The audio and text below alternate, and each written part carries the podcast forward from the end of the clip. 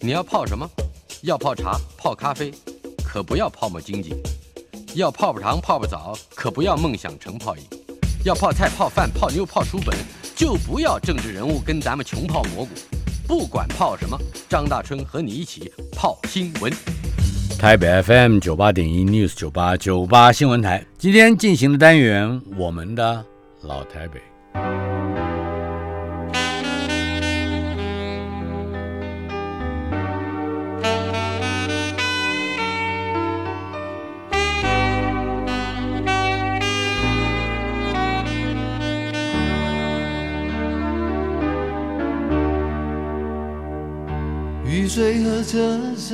我的老台北没有一个固定的时间坐标，它在我们始终无法全然忘记的往事之中。我们的老台北邀请到导演曹瑞元，曹瑞元导演在电视电影这方面是非常多年的经营，而且最近这些年，特别是从二零零三年以后，一直到现在。然后每隔几年就会有一部雄心万丈，而且制作非常严谨的大片会出现。呃，从《镊子》《一把青》啊，《孤恋花》到现在的《斯卡罗》。不过我们今天请他来到节目之中，主要不是在谈他最近的作品，而是这一路走来他和台北的关系。呃，从一九八零年国立园林高级中学毕业了，这位年轻人啊。嗯，是那个 那时候高中毕业，你就到台北来了。高中毕业就到台北了，对吧？对，其实我上来也补习一年，因为那时候其实联考呃第一年也没没考上。哦，所以你也是重考生？我是重考生，对。然后补习一年，然后那时候大概是第一次接触到台北，不过那时候蛮好的，就是说一上来基本上就很自由。第一次 自由就是没人管你，然后你自己租房子住，对对对对对对对对，自己租房子住。然后住在什么地方？呃，其实大概是那个时候，我觉得是也蛮好的，就是在顶好市场到南洋街，我每天的 每天的路程就是一条忠孝东路。对对对对对，嗯哼呀。哎，那你住的还是蛮好的区。顶好市场，那时候我并不晓得，因为是亲戚的借的地方。哦，对对对对，嗯哼，我觉得蛮特别，就是那时候，然后进到南洋街，基本上那时候觉得是有一点进到大都市的感觉。而且在那个时代，一九八零，正是这个在中浩东路。整个经济起四段到对起来的时候，对对对，那个我还记得在中华东路那个后来叫 Benetton 中华东路跟东华南路口啊啊，Benetton 那是挺好的斜对面，是是吧？完了以后那一段还要再往东再推拓的时候，应该就是大黑店，就卖那个出口转内销的，嗯，包括大尺码在内，应该说那样的一个服饰吧。我那时候大概是比较多是往那个电动玩具里头钻。哦，去打电打到打电玩是吧？对，在那个时候，但的确也就是在那一代兴起的一些个，嗯，看起来像橱窗式的这个店，对，嗯，是直接奠定了八零年代台北经济的一个基础了。对对对。可是你应该当时你的视线除了你刚刚说的电玩以外，应该都是往西区，因为你的南洋街是在是，倒是整个后来扩张整个区域，大概就是后来念的事情。嗯，后来念再往南去了，对，在然后也蛮特别，就是我常常是要在那个中华商场转车，嗯，因为那时候住在我大姐家，是。我大姐家住在泸州，哇，所以哦，你进了四新之后，就等于从泸州往龙泸州，然后到台北，然后从台北转车到到四新，那我还记得很清楚，二五一二五三吧，二五三，对对对对，那。我蛮特别的一个记忆，是因为我小时候呢，我小时候是在学校里头长大的。嗯，小学我妈妈是老师，所以我们住宿舍嘛。嗯哼。然后宿舍住宿舍，当时就有很多外省家庭的。嗯哼。然后呃，他们每个礼拜六下午就会闻到一股很香的味道，很香很香。星期六下午。对，然后我就不知道，我一直觉得说我家为什么没有那个，应该是很 delicious 的食物这样子。那我我一直不知道那是什么，一直到我在中华商场要搭车，就是刚刚念世新的时候，嗯，我又闻到那一股味道哦，然后我循着那个味道去看，原来就是葱油饼，嗯，因为我完全不知道，没有你在园里没有吃过，没吃过，因为那个是外省家庭的，他们到礼拜六下午就会有那个味道，做一些面食。对，那我妈妈其实带着四个小孩，因为蛮辛苦的，我爸爸很早就过世了，所以呃，我们也不敢提什么哈，就是有什么吃什么。那一直到大学，我才第一次哦，原来那是葱油饼。嗯，中华商场在当时你还有。很多的记忆在那里，就是你发现那个那个生活那个环境，跟你了解到的以前了解到的，真的好像更多样、更特别。然后很多新鲜的东西，很多流行的东西，然后也很多啊传统的东西都都在那边可以。然后。呃，似乎那里也是一个很大的一个学生的转运站。啊，对，那个学生上学的一个转运站，然后接下来进再进去就西门町了嘛，嗯，所以基本上很多人年轻学生都在那边混的，我想。是。你在世新念的是广电，对，那显然广电科嗯，跟你日后从事的工作是非常密切的关系，而那个时代好像如果我印象没有错的话，嗯，也差不多就是在。八零年代的初期，对我们的电视有一些基本的改变，包括有一些制作人开始对于生活现实有更多的关注。嗯，你其实其实我觉得那个时代哈，后来想起来，我觉得那个时代真的是民歌带动了整个台湾的嗯文化的启蒙。嗯，民歌之后啊，你看新文学、台湾新文学、台湾新电影。嗯，都陆续都启蒙了哈。是，那其实刚好那个时间，我大概就是念四星的时间。嗯然后呃，为什么会念四星？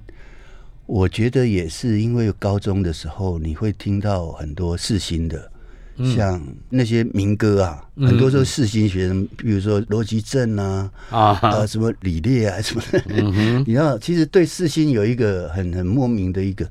觉得它好像是一个非常新潮、啊，非常独特的一个学校，是。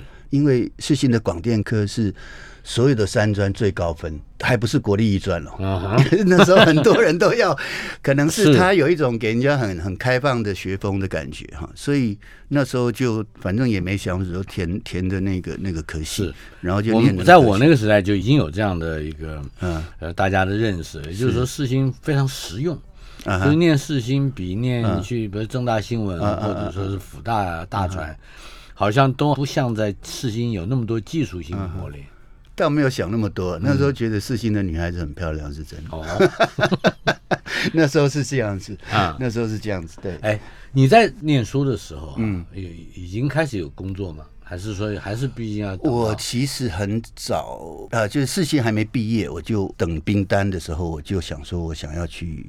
工作，嗯，然后啊，我想要干摄影，是，所以我还没有毕业，我就当了摄影助理。可是那个摄影助理是什么？是帮学校一个老师，然后去拍一些婚丧喜庆，上花轿。那是我第一份学生的工作。那后来呃，我就哎，他又辗转帮我介绍给一个制作人，叫文崇道。文崇道，对，就是赫赫有名的大人。在那个时候，我的第一次上电视。就是当来宾，是他的节目，搞不好我那时候还在他的公司。他他是一个早上的节目，大概早上 八点左右。我后来播出我也没看，原因原因有可能叫绿窗细雨之类的。我是跟文学有关，跟文学跟制作品的批评也有关。他其实他他就是当时做设计这个，我去就是因为他知道我在报上。常常写一些蛮泼辣的文字，他想要让我去修理一个一个对象。OK，这个对象呢，我就不孤影其名了。好，来，接，那你讲讲跟文冲道，你跟他做的是什么节目？他那时候是做呃天涯若比雷。其实我第一天我进到他的公司，我虽然是摄影助理应征进去，因为他看了我当时，我其实，在四星我没有念书的，我是完全每天骑着摩托车到处拍照的。我喜欢拍照，是，然后我就冲了很多黑白的照片。那那时候到他公司应征，我就把那个黑白照片让他看，他们还蛮惊艳的。那时候，那个时候会拍那么多黑白的照片，应该是第一个是我自己冲洗，对自己冲洗，对对。第二个是那个时候也有一个报道摄影的风潮，应该就是在其实我给我很大的鼓鼓励，是我专二的时候，其实就是一个全国大专杯的摄影比赛啊。然后我那时候也是就拍，然后就送，然后就金牌奖。那是你是我金牌奖对我那是我第一个奖，就平生第一个、第一个奖，然后是八千块，我记得很多、哦，很多很多，在那个时候是很多的钱。是那所以啊，我开始真的就觉得，哎，也许我在这一部分是可以，呃，是有 talent，是有点 你可以讲讲你得奖的作品大概是啊。那个时候其实我刚学黑白冲印，嗯然后我就带一个相机，我记得我那时候是假日的时候我回到园林，什么机型？呃，那时候是还记得吗？Pentax。哦，那是拍人像比比较 cheap 的，你知道哎。那时候 Pentax 是比较 cheap，是。比较比较便宜一点，那不不像便宜一点不像不 Nikon，不像 Canon，不像甚至有时候 Pentax 我知道拍人像特别好的，对它的镜头其实拍人像是是是真好。那我那时候我就我记得我假日的时候到鹿港，嗯然后哦，鹿港的天后宫，然后那时候没什么人。我记得我一个人，然后我就看到有一个一个花盆上面一一只枯枯枝枯枝，然后后面是一个圆形的那个窗棂，然后那时候光也蛮好的，就是逆光下来，然后我就拍的那一张，那黑白的。其实我很蛮蛮幸运，因为我大姐家的楼下就是一家相馆，嗯，然后那家相馆呢，其实基本上就是拍就是一般的那种家庭照啊，是沙龙照外面摆了很多照片那种。是。可是那个老板，嗯。他是当时台湾摄影协会的一个里头一个会员，哦，而这些摄影协会的会员呢，他拍照可能你会觉得有点俗气，嗯哼，他们的取景啊什么你都构图啊什么的，对但是是基本功是有的。他们的冲洗很厉害，哦，他们的冲洗特别厉害。所以我每天白天拍，然后晚上就都躲在他的那个那个冲洗暗对暗房，然后他就会教我一些东西，是。所以一切都很巧。就是那一张照片，片枯枝带花瓶，好笑的是，我去参加那个全国大专杯，然后他就跟我讲说：“哎、我这张作品呢，你也偷偷用你的名义送吧。那也许他也有一种。对对对对，他他做了很多蒙太奇的，他会做那个，嗯，然后他就说我说，哎，我这个是不是跟哎狼进山的那个路子对对对对很像？很就是像。他他会把它移花接木，啊，对对，然后拍那个云海啊，风景然后有点像油画的那种东西，那个暗房是很厉害。然后他就哎、他就拿了一两张说你也送吧，那嗯。因为他也想可能觉得那奖金蛮多，结果一送，结果他的都没他的没有得奖，就那一张我，可是你的得奖，对我那一张你的也是在暗暗房里面自己对自己冲自己洗，洗，对，然后那个那个有做什么局部曝光吗？呃，当然那时候他叫我已经都会了。哪边要稍微 呃多铺一点光，对对对对，那张照我还留着，叫岁月，然后后面几个评审写的金牌也还在，哦。还贴在那里，哦，很很好玩，很好嗯。玩。讲到蚊虫道，那时候就是我就见了他，他大概看了那些照片，他就很喜欢，然后嗯我就干所谓的摄影助理，然后他就告诉我，你一个月的薪水是啊一万五千块这样子，啊很不少嘞。呃好像是，因因为你那个时候候是一九八，算是八四年嘛。对对，我差不多也就是在你的前脚上工作，那个时候一个月是七千到九千，哦最多到一万三。OK，你们影视圈还是薪水比较高啊，他那时候可能 我们《时报周刊》的编辑的薪水真的哦。都比你低。这我不晓得，可是我事实上他后来是跟我讲，哎、小常，你这个月都没有出外景哈，嗯。然后我们就减半七千五，所以我第一个月还是拿哦七还是拿了啊为什么我那时候没有出班呢？因为那时候他拍《天涯若比邻》，然后呢我是跟一个摄影师的，嗯，可是因为他们那个是很简配的，是摄影师几乎都是要往外飞的。那等于是他回来之后，我帮他弄器材、弄什么、弄什么的。啊，帮整理他整理，对对我是不可能，因为他没有预算可以让让助理一起出国的。是是那通常他一飞出去，我就没事了。然后我那那个第一天去的时候，刚好他也是在国外，他嗯常常国外一一待都是一两个月嘛。是我第一天进去是录《天涯若比邻》的棚内，他是等于是一个介绍世界风光的对对然后我有一点印象是陈月清主持的。啊，然后我第一个工作，第一个 moment 是做什么？是嗯帮陈月清拉大字报。哦，他要念他的开场白 什么的，棚的大摄影机，我就蹲在那边拉大字报，他讲到哪里我就得拉到哪里。嗯然后后来是我记得是中正纪念堂开幕，就是嗯。正式要对外嗯哼，开幕是。的一天，然后我在公司，然后文崇道就说：“哎，小曹啊，你没事嘛？那个老郭的机器在啊，你就拿出去拍啊拍拍，拿出去练习啊。嗯哼，那个时候是呃 VHS 的四分之三，呃，那时候是四分之三机器，那个袋子很大一个，很大一个。然后它是还有一个 portable，就是还有一个 recorder 的，是。摄影机跟 recorder 是分开，是很重的，摄影机很重，中间还有电线，recorder 呃对，中间还有一个 cable，我等一下还可以讲那个 cable 很好玩的事情。然后呢，它就是你去拍，那我就啊，我就一个人背着，然后去拍拍拍拍拍，然后拍拍完之后，我就再回到公司，我就在剪接室就自己胡乱那边剪，嗯哼。然后文成到，哎，他就闯进来看，哎，小曹这你拍的，我说对啊。我拍的很好嘛，然后他就走了。好，然后那一天大概六点多，嗯哼，他匆匆的从华视跑回来，跑回来说：“小曹小曹，你今天拍的那个那个袋子，那个中正纪念堂袋子在哪里？”我说：“我说在这啊。”嗯，他说：“来来来来来，拿给我。”他拿着就走了。嗯，后来我才知道，那一天晚上华视新闻播的袋子就是我拍的。那为什么呢？为什么？他说他们新闻记者去拍的时候，回来发现那个袋子刮花了啊哈，刮损了。所以你的第一个作品是华视新闻的，对，就是介绍中正纪念堂开幕的几个镜头是我拍的，而且你已经剪好了。啊，他等于是做变成那个主播的音色画面。对，就是我当然就是把一些 OK 镜头都接起来了。那当然他不见得是用我剪好，他还是有重重剪吧，我想。嗯，那我也没看到了。我那我那时候完全不在意，我也没想什么。但是一一方面文聪倒是你的贵人，一方面你也是他的贵人。没有，他真的是我贵人。后来他马上他从那一天开始，我就变摄影师了。你相不相信？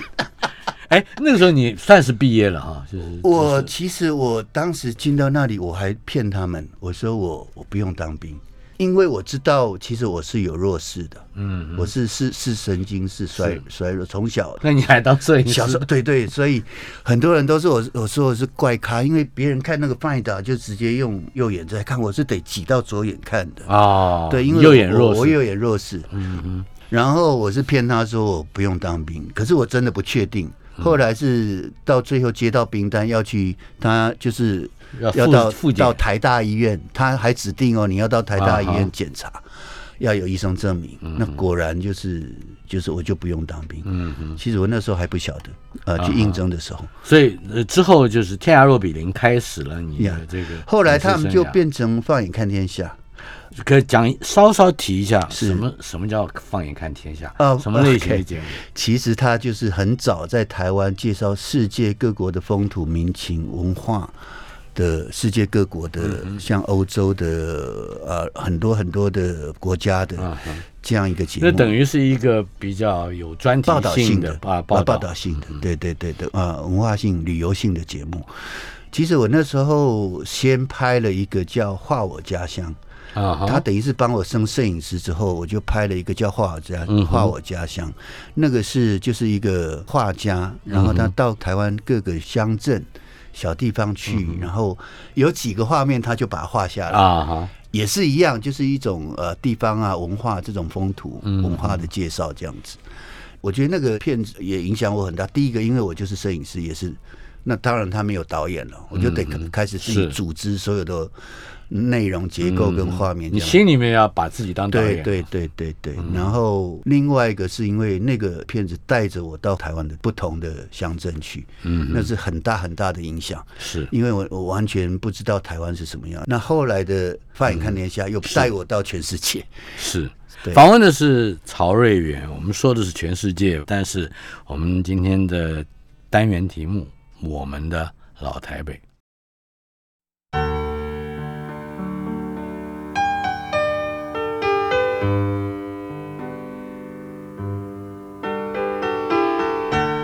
我们的老台北，早年担任过摄影师，也拍摄纪录片，之后也投身戏剧工作，而且作品特别是以电视剧为主为多的曹瑞元导演，今天在我们的现场陪伴我们进行我们的老台北这个单元。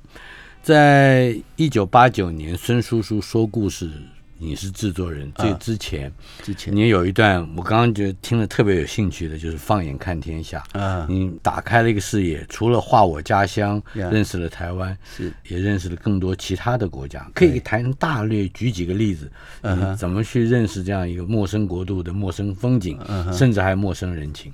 对，那时候其实我们的配备真的很少，也就是只有我是摄影师，嗯，然后跟着一个主持人。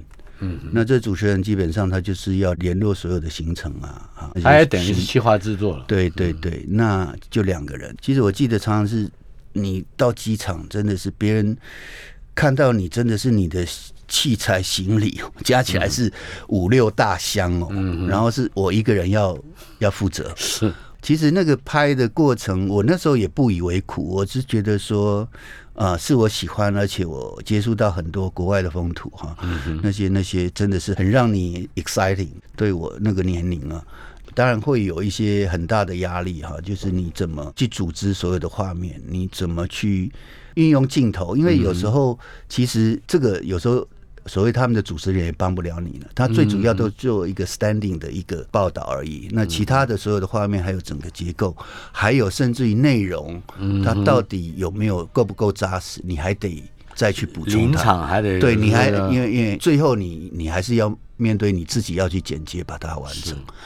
我总觉得其实那一整段的纪录片，还是你说报道片的这种自己的完成，给我对整个片子的组织，不管它的节奏、它的这种韵律，嗯啊、这种温度，其实都给我一个比较整体的一个训练。嗯嗯，那而这个且你的你作为一个导演的角色，整个片子的不管它是不是叙事的它都要有一个一个 tune 啊，一个一个腔调。是。而这个这个调子恐怕会是这个作品对。各种作品的很重要。灵魂。对，就是那个可以变成是你自己的一个样子，嗯，你自己的一个风格。换言之，你是在纪录片的锻炼里面，当然。找到了当然是。叙事或者找一些戏剧对，而且它更人性，嗯，它不会脱离它戏剧的东西，有时候会过于呃 dramatical，就是太戏剧性，嗯哼。那可是在这个戏剧性的中间，观众还是有时候能不能去看到一点真正的人性的那种细微的东西？生活内容。对，那个我觉得其实这个是纪录片的一些导演，嗯啊，后来到后来你成为孙叔叔说故事的制作人，这个可以说一说吗？我相信他是也是个很重要的小点缀。其实没有，因为那时候其实是因为我从摄影师，然后导演，然后最后嗯那个很好玩。那个时候是那一家公司叫未来，嗯未来那是台湾当时最大的一个传播公司。然后那个老板呢叫陈基业陈总经理，他也是我贵人。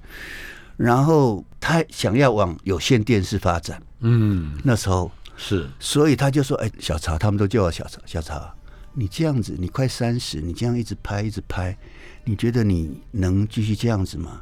你要不要来做点行政管理的工作？”这样。那个时候，未来大概五六十个人，也算蛮庞大的，哦很大，对，很大很大。我知道，其实我觉得他想要往有线电视嗯去发展，然后这个传播公司这样一个，他需要有人去帮他。是所以我就说好，那我说我可以帮你，就是两年。嗯哼可是我还是喜欢拍片，可是这两年基本上，我觉得总经理就去发展。后来未来也变成有线电视台嘛，嗯是。然后那两年其实我基本上会当孙叔叔说故事，其实我没有实际参与了，嗯，只是因为我那时候已经是变成公司的高层，哦，所以你是行政，所以他 是一个行政职务，对，他就把我挂制作人，所以啊、呃不过那时候也认识孙越，呃，很好的朋友这样子。到后来，那我好玩的是，因为我干了一年，嗯哼。一年多吧，然后有一天我就辞职了。嗯哼我说我不能继续这样下去。那一天是什么？那一天是我搭计程车啊，我那时候我们公司在南京东路，搭计程车下车，那下车你就看到从公司很多摄影组啊、节目他们都要出班嘛，嗯哼然后你下车你就会啊跟他们打招呼啊，是然后进电梯，你也碰碰到那个上班的公司的人在电梯，你也会跟他们讲啊打招呼这样子。然后呃走进办公室，很大的办公室走过去，你也会哎就是好像你必须这样子，好像你就是变成一个所谓的主管这样。嗯哼，然后突然我坐到我办公室的椅子上的时候，我发现我的嘴角是上扬的，嗯那个嘴角是上扬的，我觉得我好虚伪，嗯哼，我觉得我怎么会变成这样子？就是突然变成另外一个人的样子。嗯那我那时候觉得我不行，我我不是那个样子，嗯哼，所以我就辞了。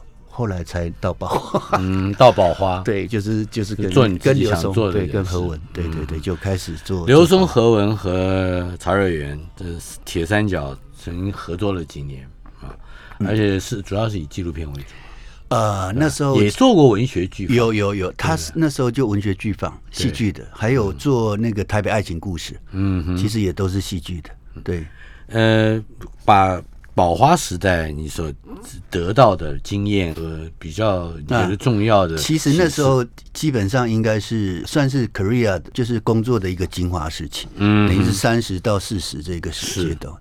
那那时候因为我们什么都没有，我们几个人什么都没有。然后啊，我记得那时候其实宝花要要收的，嗯哼，因为我去的时候，因为何文跟刘松正，因为他们刚弄完文学剧坊吧，是他们准备要收。那可是那时候呃，跟刘松因为呃在未来认识嘛哈，嗯、我我们有一些片子找他来拍，这样当导演。然后认识之后，我觉得就创作上，我觉得而且纪录片，我觉得刘松真是一把。那时候我觉得，呃，然后我们就谈到说要不要一起工作这样，然后后来就就就这样三个人就开始了。那那时候我记得，因为可能因为他们两个在整个所谓的呃整个环境的一个脉络上，他们还是比较不是那么的熟稔。嗯，可是我从文从道的公司到未来，其就是实经营跟制度上对那个整个所谓市场的市场的脉络我比较清楚。所以我说，其实我们可以先从新闻局的一些案子去走，嗯哼，去送案嘛。嗯哼那所以其实那时候，因为那个那个管道，可能他们一开始也是应该是比较陌生的，比较陌生，因为他们嗯是。只做了一个文学剧坊，嗯，然后这样子。所以那时候我们就开始去做，而且我们一开始就接到一个很不错的案子，就是台湾要在艾美奖嗯。的晚会上播的一个影片，哦，是介绍台湾《The Fantasy of the Formosa》的样子，《The Fantasy》啊 The Fantasy of the Formosa Formosa》呀，就是一个台湾的整个文化艺术，然后整个风光的一个影片。对是哦，我那时候在未来已经拍了一个国际的影片，也是台湾整个不同的风光的。嗯那那个时候我就用着这样一个资源，就带进宝华，就是说，哎、我们就可以去拿那个案子。嗯那因为我那时候那个片子在新闻局有蛮多个肯定，是所以那里头的画面啊，那个格局，他们都觉得，哎、你现在要做这个东西是蛮好的。驾轻就熟，对，所以我们就拿到。那从那个案子，我们后来又接到经济部的每年在台湾的一个世界的一个经济的那种有点像博览会啊，，对那种是简介片了，对简介片，对台湾的工简介业啊，台湾的工业、台湾经济，当然也有台湾的美食。当然，这也就表示你仍然是一个纪录片的嗯对记录报道，对对对这种这样的东西。那后来走着走着，基本上我觉得我就走向戏剧，是。因为我觉得我不应该跟刘松重叠。嗯，那刘松一直就是做纪录片对。那我那时候就我在镊子之前，我拍了很多人生剧展嘛。那华视剧展也有啊，华视剧展、人生剧展，对，都有。那然后我就慢慢朝向，那后来就拍了镊子这样子。是一九八九年阿忠的故事以后啊，，第一部，对不 对？到了一九九那时候还在未未来、哦，那时候再回来。那那时候还在未来对，那是我第一部剧情片，半个小时的，对还有后来的华视剧展《小市民的天空》也啊，在对，跟蔡明亮啊是跟一群台湾优秀的导演都在那个时间一起拍《小市民的天空》。嗯对对对，好，呃，就我们以《小市民的天空》来稍稍回顾一下，是对你而言那样的电视操作，好像看起来也也包括了文学启蒙在里面。对。呃，我想那时候台湾的这种电影在国际的场域上是表现的非常好的，不管是侯导、杨德昌是和呃，甚至于蔡明亮，其实都是大家很注目。那、那时候其实我其实对电影就开始很很大的一个向往，嗯哼，然后那时候常常会躲到什么太阳系嘛，就是那个是去看电影，对看电影看，全世界的电影。对对对，你就是从可以熬夜一直看的。其实拍《小市民的天空》，基本上对我来讲就是一个拍电影的一一个过程跟嗯想。法就是拍电影，，对，想法就跟蔡明亮一样嘛。蔡明亮当年的那个《海角天涯》，对讲的是西门町那个黄牛的故事，是是是是那事实上它就是一个电影规格，对对而且还是黑白片的。是是是，对，那时候那个对电视剧的整个产业是有重大冲击的。我相信你的作品也是一样。其实呢，从更早我在未来，因为我在未来的时候，其实未来就旁边就是太阳系，嗯哼，所以我每天几乎就泡在里头。那那时候其实很多欧洲片那种是对我冲击很大的，嗯哼，对，所以我在未来拍的几个片子就蛮接近那种电影的那种语言，是。对。稍后片刻，马上回来。访问的是导演曹瑞元。我们今天的单元《我们的老台北》。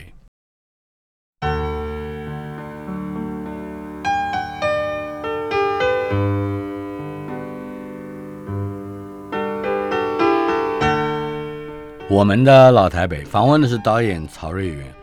瑞元，刚才我们谈到回忆起，我们其实是那个时候很接近的，嗯，因为宝华传播公司。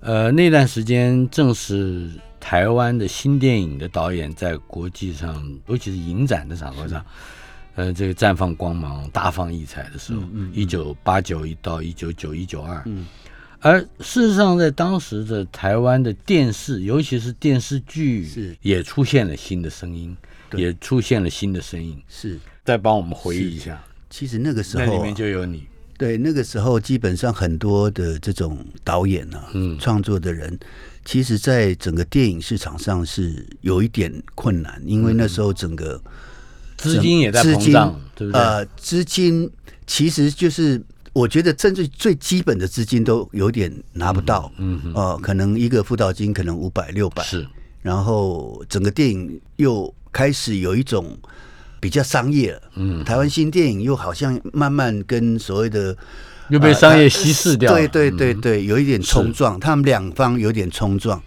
所以呃，真正想拍电影的导演就比较困难。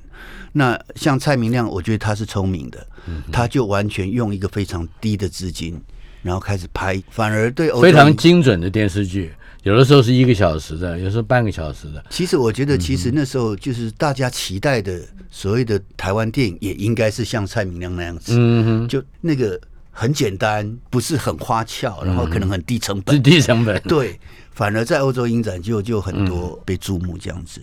我那时候其实我一直没有就跳进电影了，我觉得我不是那种说一定要拍电影不可的，嗯，我还是比较希望，哎，我哎这个故事我很有趣，那如果哎他可以拍，那我就拍了，我没有说一定要把它变成电影那种感觉，我一直没有这种想法，那到现在也是，我总觉得哎时间到了该拍就拍这样子。有一些片子，我我的印象非常深刻的，像今天我们结婚好吗？啊哈啊啊哈，或者是重新恋爱的人 OK 这看起来非常市场的。啊哈，呃，可是，在电视剧里面也的确有一种清新的，嗯而且带有一种文学性和生活趣味的嗯这些魅力。对，那个系列其实有一点点是因为当时日剧的《东京爱情故事》哦，然后受到日剧的影响对，然后呢，何文就很想做一系列的这种爱情故事。嗯哼，那可是他找的人很特别啊，易智言呐、是，蔡康永啊，嗯哼，就这一群人，你知道？是。然后大家都想要哎走出一点不一样。我还演过易智言导演的两部戏，一部叫《搬家费事》，哦哦哦，OK，另外一部叫做《掏出你的手帕》。哦哦哦呀，文学剧坊 对，OK，呀呀呀呀，很有趣那时候。不过那时候其实我们也面临一些问题啦，就是宝花也在那个时候，因为那时候其实整个整个我们就是一个很小的公司嘛，嗯哼，那那整个因为要面对那么蛮庞大的，我们有好几个单元这样子，蛮庞大的制作，其实那时候也是蛮困难的，在拍出那一系列的东西出来。对，可是从宝花，应该是说从未来种下的根基啊，嗯嗯到宝华做了相当程度，而且相当一段时间，差不多将近有没有十年的磨练。是。之后，我觉得你大概是我见过这在电视这个领域里面，嗯。几乎没有放弃过文学，啊，你你就是你没有离开过啊，呃，你总是是。想办法让当代的文学作品嗯嗯能够更加的丰富电视剧嗯的的嗯嗯。这个荧幕。我我常常觉得，其实电视的节目，呃，尤其戏剧的东西，它嗯。其实是可以塑造一个人民的一个一个涵养，还是他的欣赏的高度的。就在客厅里面对 我我真的蛮希望是这样子，就是说，哎，让很多人都可以懂得去欣赏一个创作跟一个影像艺术的东西，这样是。而不是都是那么的粗糙的所谓的八点档，嗯。还是所谓的后来的这种偶像剧，因为我觉得整个电视的多元，它塑造了一个地方的文化，嗯嗯。它可以塑造一个整个国家还是整个地方的文化。是。那另外一个，我会那么不喜欢进到电影，是因为电影通常你第一天第一刻坐下来的所有人，他们就是谈票房，嗯那个是我很觉得没有办法接受的。是，你的那嘴角就不能上扬。然后接下来大家脑袋想的就是怎么办，那个票房好不好的事情。嗯可是电视只要我谈成企划案了，没人理你。而且你可以控制，你对，可以控制比较多的。而且说真的，有时候大的场面电视反而做得到，因为你想想看，那个时候其实电影就是一一个片子可能一千两百万、两千万，问题是你说一把青好了，光那个机场、那个机棚就一千万了，嗯，就要搭景就要搭出一千万了。可是你说你拍电视，也许它分散了，就平均掉之后，它好像每一集都比较少，可是它总体还是大的。是那你要建一个主场景，你是有可能的。嗯你要拍一个比较大的格局的东西，反而是比较嗯，可以被实现的。我们两个有一个共同的交集，也就是一位朋友，现在已经过世了。啊，呃，袁哲生，哇他也是非常了不起的哇小说家。哇，呃，你跟他有一个合作，尼亚达在二零一零年，可以谈一谈这部作品吗？这个是我远在一把琴之前五年，啊，远在斯卡罗之前十一年呀的一个作品。唉其实讲到他有点感伤，那个真的是有点感伤，因为我看过他一个作品，我就喜欢这个作家。嗯哼，啊，然后啊，哎，我怎么跟他碰面？好像因为是孤恋花，然后他那时候在一个杂志当主编，是。他常常告诉我，他其实不是主要的，他是上班之前的那几个小时，他在那个咖啡厅，他开始写他的东西，嗯，而他每天的创作也只有那几个小时，是，他是这样子创作的。然后我们大概有这样一个交集，直到有一天早上，我在呃那时候还在宝华，嗯哼，然后呢，我就看他进到公司，我们宝华是一个大那个玻璃门，你看到外面他走进来，然后就抱了一堆他的作品，然后里头还打勾，说哎这个是我比较喜欢的，边是、哎那你可以看看这样。然后大概也聊一聊，就就离开了。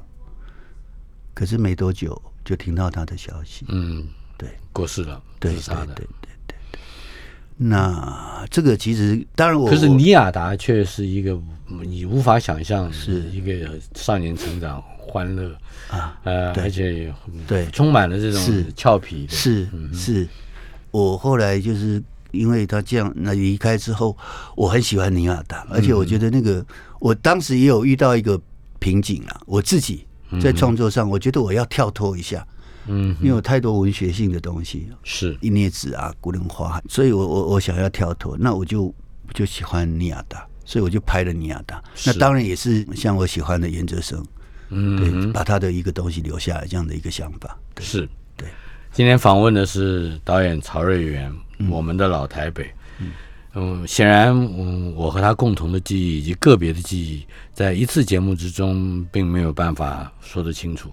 我还要邀请他来在参加我们的老台北。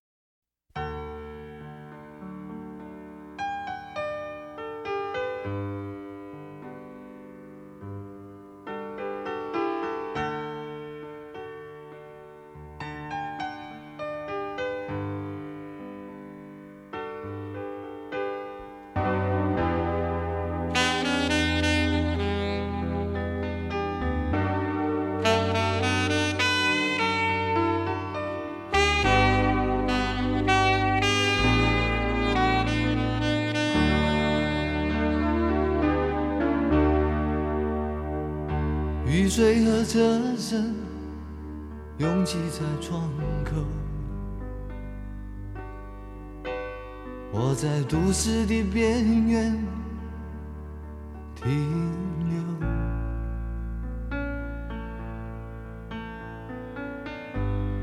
少年的往事在回忆中消失。三十岁我的职业是自由。勤劳的人啊无聊的人啊还有陌生的我在街头游走。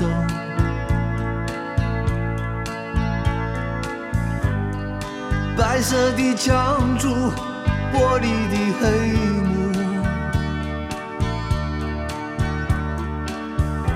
藏着改变社会的任务。